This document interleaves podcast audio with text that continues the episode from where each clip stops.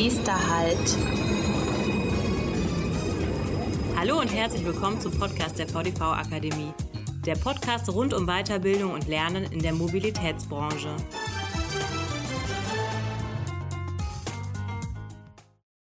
Nächster Halt, der Female ICE. Hallo und herzlich willkommen zum Podcast der VDV Akademie. Mein Name ist Katharina Goll und die heutige Folge ist eigentlich gar kein Halt, sondern vielmehr eine Reise. Und zwar von München nach Berlin. Die Reise, um die es heute geht, ist die des Female ICEs am 11. Mai 2022. Sie war eine Initiative des Frauennetzwerkes der Deutschen Bahn. Deswegen habe ich heute Nancy Glück vor Ort in Köln zu Gast und zugeschaltet ist uns Katja Kühne aus Berlin. Sie arbeiten beide im Deutschen Bahnkonzern, Nancy im Bereich Data Management und Katja im Bereich Compliance Management. Gemeinsam haben sie 2019 begonnen, das Herzensprojekt Female ICE zu starten. Schön, dass ihr heute bei mir zu Gast seid. Vielen Dank, wir freuen uns. Ich freue mich. Ja, hallo, auch von mir und vielen Dank, dass wir dabei sein dürfen. Meine erste Frage lautet, wie kam es überhaupt zu dem Projekt Female ICE? Ja, da fange ich vielleicht mal an. Katja, ich habe mir Gedanken gemacht 2019, ob wir nicht so ein Projekt starten können, weil ich auf LinkedIn einen tollen Post gesehen habe von Delta Airlines. Die haben nämlich 2019 junge Mädchen mit einem All-Female-Flight nach Houston zur NASA geflogen, um auf MINT-Fächer und MINT-Bereiche aufmerksam zu machen. Da habe ich mir gedacht, Mensch, das müssen wir doch eigentlich bei der Bahn mit unserem Flaggschiff, mit dem ICE auch machen. Und ich habe dann bei uns im Frauennetzwerk eine, ja, eine Frage gestellt, virtuell. Und die liebe Nancy hat sich sofort gemeldet, war Feuer und Flamme. Und daraufhin haben wir beide dann das Konzept für den FIME ICE entwickelt. Frauen in der Mobilitätsbranche bzw. im öffentlichen Verkehr sind ein super wichtiges Thema. Und wir lesen unter anderem immer wieder, dass ein Ziel der Deutschen Bahn ist, den Frauenanteil, der aktuell bei 25,5 Prozent liegt, bis 2024 auf 30 Prozent zu steigern. Trägt der FIME ICE zu diesem Ziel bei? Und was waren und sind eure Ziele heute noch, Nancy? Hm. Ja, der Female ICE trägt auf jeden Fall total dazu bei, weil es natürlich ein Zeichen ist, was wir in der Öffentlichkeit gesetzt haben, um unsere eigenen Mitarbeiterinnen dann jetzt auch in dem Moment erstmal in den Vordergrund zu stellen, um neue Vorbilder mit ihnen zu kreieren und ihnen auch zu sagen, ihr seid ein Vorbild, also lebt das auch gerne so.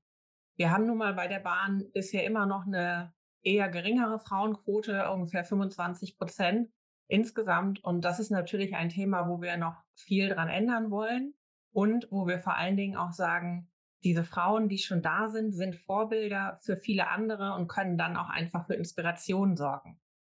Und das ist mal so eins oder das Hauptziel, was wir letztlich damit gesetzt haben. Am 11. Mai 2022 war dann der große Reisetag nach viel Vorbereitung. Wie lief der für euch jeweils ab? Starte du gerne, Katja. Also wir waren von Anfang an völlig geflasht von dem wahnsinnigen Spirit der Frauen, die direkt ähm, an der Fahrt beteiligt waren.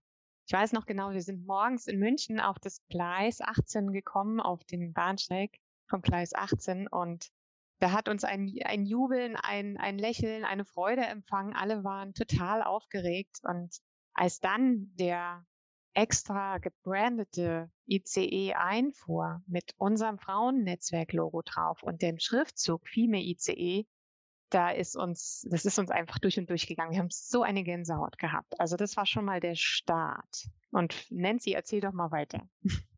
Genau, ja, dieser erste Moment, den Katja gerade auch beschrieben hat, wo wir den Female ICE dann live gesehen haben, war wirklich Rührung pur. Es wurde auch ein roter Teppich ausgelegt wir verlinken ja gleich auch noch eine Homepage, wo auf jeden Fall Bilder und auch kurze Videos davon noch gesehen werden können. Und hm, ja, wir hatten 50 Frauen an Bord, die wir vorher ausgewählt haben, die auch teilweise sich dafür bewerben konnten. Und da ist es natürlich so, dass die untereinander sich vernetzen sollten. Das heißt, wir hatten auch so ein bisschen wie die Reise nach Jerusalem öftere Sitzplatzwechsel, sodass sich möglichst viele untereinander versetzen. Es gab dann ein Programm, was wir an Bord für die 50 Frauen gemacht haben, wo wir verschiedene Table Talks, verschiedene Talkrunden in dem Moment hatten und wo dann einfach Verbindungen geknüpft wurden, die auch bis heute noch halten und wo es eben noch weitergeht. Wunderbar. Ihr habt es gerade so schön beschrieben, mit dem roten Teppich, mit dem gebrandeten ICE. Ist der Female ICE denn aktuell noch im Einsatz und sind vielleicht sogar weitere Aktionen geplant? Der Female ICE fährt im Moment noch. Die dauerhafte Beklebung ist noch in Prüfung und das ist einfach ein Thema, wo wir schauen werden, wie lange man ihn bzw. sie noch auf der Strecke sieht. Aber gerne die Augen offen halten, ob der Female ICE mit der großen Beklebung vorne und am Bordbistro irgendwo zu sehen ist. Ja, und ich habe es gerade schon angesprochen mit den weiteren Aktionen, beziehungsweise diejenigen, die mitgefahren sind, sind noch im Kontakt. Wir wissen auch von Einzelnen, dass daraus auf jeden Fall tiefe Verbindungen entstanden sind im Sinne von, wir unterstützen uns gegenseitig, weil wir gemeinsam einfach wachsen wollen. Weil wir gemeinsam auch zeigen wollen, dass die Bahn ein guter Arbeitgeber ist, auch für Frauen viele Möglichkeiten bietet. Ich betone jetzt mal das auch, weil wir natürlich alle Geschlechter irgendwie denen gegenüber dann auch offen stehen. Aber grundsätzlich ist es einfach etwas, wo wir sagen, wir haben damit einen großen Grundstein gelegt, der jetzt vielleicht auch erst so richtig ins Rollen kommt. Die Frauen bei der Bahn, aus denen Katja und ich ja auch vom Netzwerkgedanken heraus oder auch vom Gesamtnetzwerk heraus das initiiert haben und mit einem Team von 30 Personen, die uns herum das dann mitgeplant haben, das ist natürlich auch ein ganz großer und wichtiger Baustein, den wir da noch mit drin haben. Und dieses Netzwerk der Frauen bei der Bahn profitiert einerseits davon, dass der Female ICE gefahren ist, aber auch jetzt von diesen Verbindungen und der Verbindung der Frauen untereinander. Das Netzwerk hat auch demnächst ein großes Jubiläum und da ist natürlich auch, sind glaube ich schon ein paar Grundgedanken da, was vielleicht dann zu diesem Jubiläum auch im Rahmen vom Female ICE nochmal als Folgeaktion kommt.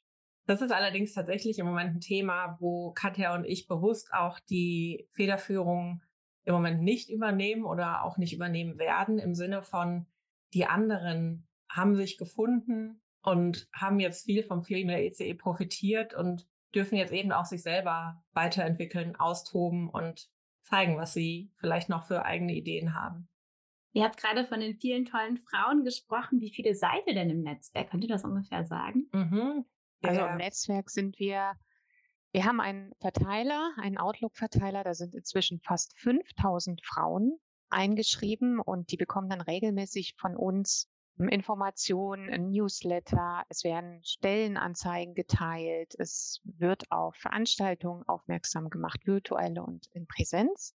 Und außerdem haben wir für alle Aktiven im Netzwerk, also das sind diejenigen, die auch selber Projekte initiieren, haben wir ein Teams Place mit fast 300 Frauen, die da mithelfen. Wir haben zudem auf, auf LinkedIn eine Gruppe von über 2000 Frauen. Ja, das, das gehört quasi zu unserem Netzwerk. Beeindruckend. Jetzt wollen wir noch mal ein wenig hinter die Kulissen gucken, hinter die Kulissen solcher Projekte, die zur Sichtbarkeit von Frauen so wichtig sind. Daher habe ich mich gefragt, welche aktuellen Aufstiegshürden seht ihr denn beide für Frauen bei der Deutschen Bahn? Also eine Aufstiegshürde ist auf jeden Fall das Thema technische Berufe und Männerdomänen. Deswegen haben wir auch die Aktion FIME ICE mit einem Begleitprogramm versehen. Wir haben quasi an dem Tag, an dem der FIME ICE komplett weiblich ja, operated, sagt man ja, gefahren ist, haben wir auch versucht, die Strecke möglichst weiblich zu besetzen. Also alle Stellwerke, Bahnhöfe, Baustellen, Betriebszentralen. Da haben wir auf der Strecke München, Berlin dafür gesorgt, dass so viele Frauen wie noch nie dort gearbeitet haben.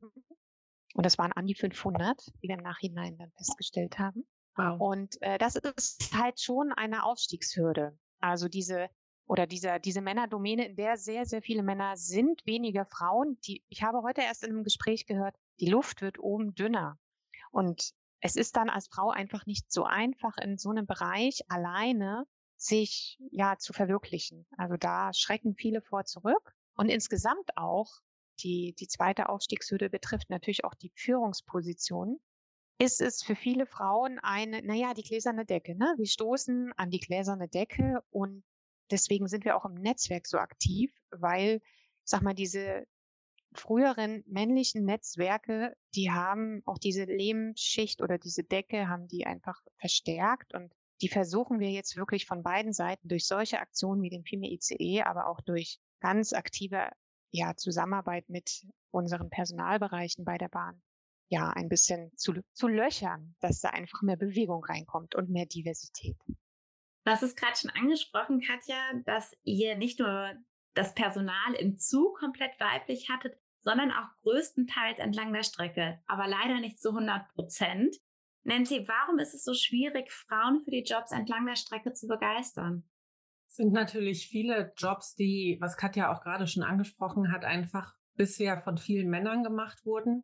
Und schlicht und ergreifend fehlt es da in unseren Augen immer wieder daran, dass eine erste Frau dort auch mal den Schritt hin macht, um andere Frauen mit dorthin zu ziehen oder ihnen zu zeigen, hier können auch Frauen arbeiten übrigens, ja. Das ist so ein ganz einfaches Beispiel, aber wir erkennen es alle aus unserer teilweise Erziehungsprägung, teilweise genetische Prägung, dass es einfach wichtig ist, auch Vorbilder und verschiedene Rollen erstmal kennenzulernen um zu sehen, ach, das ist ja auch vielleicht was für mich und eine Idee, wo ich mich beruflich hinentwickeln kann.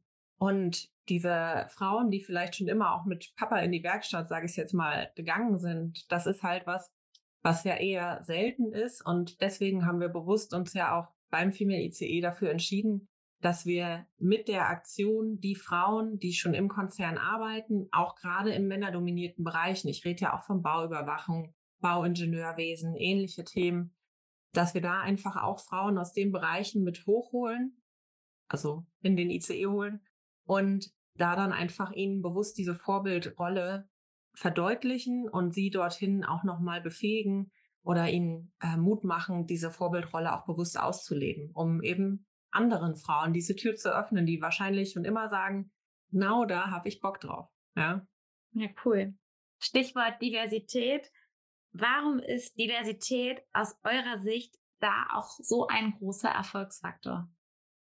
Es ist ja so, dass je oder je vielfältiger die Perspektiven sind, wenn man zusammenarbeitet und je vielfältiger man mit verschiedenen Ideen an eine Problemlösung herangeht, desto erfolgreicher ist es natürlich, diese Idee oder diese Herausforderung zu lösen. Und deswegen ist Diversität also nicht nur in der, ähm, auf der Gender-Ebene, sondern auch auf allen Ebenen total wichtig. Ihr habt schon viel von Vorbildern und auch Role Models gesprochen. Und Vorbilder und Role Models sind für Berufe, die einen Hang dazu haben, einem bestimmten Geschlecht zugeordnet zu werden, unheimlich wichtig. Daher brauchen Frauen, die in eher Männerdomänen unterwegs sind, wie ihr es gerade beschrieben habt, besonders Vorbilder. Habt ihr beide denn Vorbilder? Wer inspiriert euch oder wer, auch wer empowert euch? Katja, mit zu starten? Hm, ich habe für viele Bereiche Vorbilder.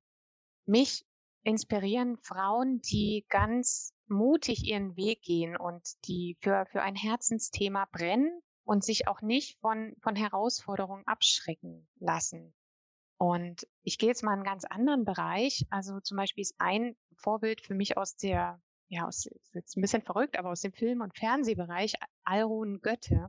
Die hat gerade einen, einen Film veröffentlicht und sie ist eine der wenigen weiblichen Regisseurinnen in Deutschland, nämlich da gibt's auch nur 20 Prozent. Und die hat zu DDR-Zeiten ist die als, als Model entdeckt worden oder als Mannequin hieß das früher. Und die ist da ihren Weg gegangen. Die hat sich da, die hat sich durchgesetzt. Die hat obwohl sie zu DDR-Zeiten nicht die Ausbildung machen konnte, die sie gerne machen wollte, ist die trotzdem ihren Weg gegangen. Und das finde ich sehr, sehr beeindruckend. Und da ist es auch mein Wunsch, also jedes Mal, wenn ich an den Punkt komme, wo ich nicht weiter weiß oder wo mich irgendetwas so, ja, weiß ich nicht, also zurückwirft, dann mache ich mir meine Vorbilder bewusst. Dann schaue ich mir meine Vorbilder an und schaue, wie die ihren Weg gegangen sind und dann denke ich sofort wieder, ach ja, da, da gibt es doch noch eine Lösung. Da gibt es doch noch links und rechts eine Möglichkeit, wie man auch damit umgehen könnte. Schön. Mhm, ja. Tatsächlich habe ich irgendwie eher weniger so Vorbilder, sondern, also zumindest keine, die jetzt vielleicht in der Öffentlichkeit bekannt sind, sondern bei mir sind das eher Verwandte. oder auch mein bester Freund ist für mich ein großes Vorbild in vielen Bereichen. Der ist jetzt über 30 Jahre älter als ich, deswegen irgendwie auch so ein ganz anderer Mensch und oder andere Generation. Oder auch meine Oma, einer meiner Großväter, die ich beide jeweils nicht kennengelernt habe. Das sind für mich Personen, von denen ich so viel immer schon gehört habe und wo ich sage, okay, echt cool, dass ich auch so von denen abstamme und das ist für mich eher das, wo ich so nach oder was so meine persönliche ähm, Vorbildfunktion prägt und ausmacht. Ja. Okay, zum Abschluss noch eine Frage. Was möchtet ihr euren Kolleginnen und vielleicht auch euren zukünftigen Kolleginnen noch mit auf den Weg geben? Ja, was möchte ich meinen zukünftigen Kolleginnen mit auf den Weg geben? Ich finde es ganz wichtig, Verbündete zu suchen, weil wir Frauen, die meisten Frauen ticken so, dass sie sich besonders wohlfühlen, wenn sie in einer Gemeinschaft arbeiten können. Und wenn es im Jobumfeld, im direkten Jobumfeld nicht möglich ist, dann sucht euch in eurem Netzwerk Verbündete und schaut, dass ihr euch regelmäßig treffen könnt, euch regelmäßig austauschen könnt und auch gerade mit beruflichen Themen, die herausfordernd sind, dass ihr da Unterstützung habt, weil dann seid ihr stark. Und ähm, ja, ein starkes Netzwerk trägt einfach. Ja, und ähnlich, was jetzt äh, Katja auch so ein bisschen als ihren Leitsatz gesagt hat, den wir auch im Female ICE hatten, hatte ich auch was ähnliches, was ich hier gerne nochmal erwähnen möchte. Für mich war tatsächlich sehr, sehr prägend der Grundgedanke, es ist alles ein großes Miteinander. Und es gibt auch ganz wenige Menschen, die irgendwie mir selbst oder überhaupt den anderen Menschen etwas Böses wollen. Und dieser Grundgedanke ist auch für mich eine Grundeinstellung. Wenn ich mit so einer Grundeinstellung des Miteinanders, der, der Menschheit, der meiner Mitbewohner, sage ich jetzt auch mal, in meiner Stadt, in meiner Nachbarschaft, wenn ich so durch die Welt gehe, mit diesem Weltbild auch, ist es einfach ein, eigentlich ein großes Fest, was wir erleben dürfen. Und dieses Miteinander sich öfter bewusst zu machen und auch zu gucken, wie kann ich anderen helfen. Auch das, was Katja gesagt hat, wie können andere mir helfen. Manche fühlen sich auch geehrt, einem selbst einen Gefallen zu tun. Also da öfter mal zu schauen, wen gibt es noch, der vielleicht das gleiche Problem hatte und das, dieses Miteinander dann einfach zu sehen, zu leben und die Ellbogen vielleicht einfach eher nur zu benutzen, um sich auf den Tisch abzustützen, anstatt irgendjemand anderes damit anzurempeln, dann haben wir, glaube ich, schon sehr viel von dem, wie wir zumindest bei mir im Konzern agieren und auch wie wir im Female ICE agiert haben, haben wir da jetzt, glaube ich, schon sehr prägend nochmal gesagt, finde ich. Das sind wunderschöne Abschlussworte. Im Sinne des Miteinanders freue ich mich nochmal umso mehr, dass ihr beiden bei mir zu Gast wart und vielen Dank für das Gespräch. Vielen Dank. Ja, vielen Dank auch von mir. Bei Fragen und Anmerkungen sind wir unter podcast.vdv-akademie.de erreichbar.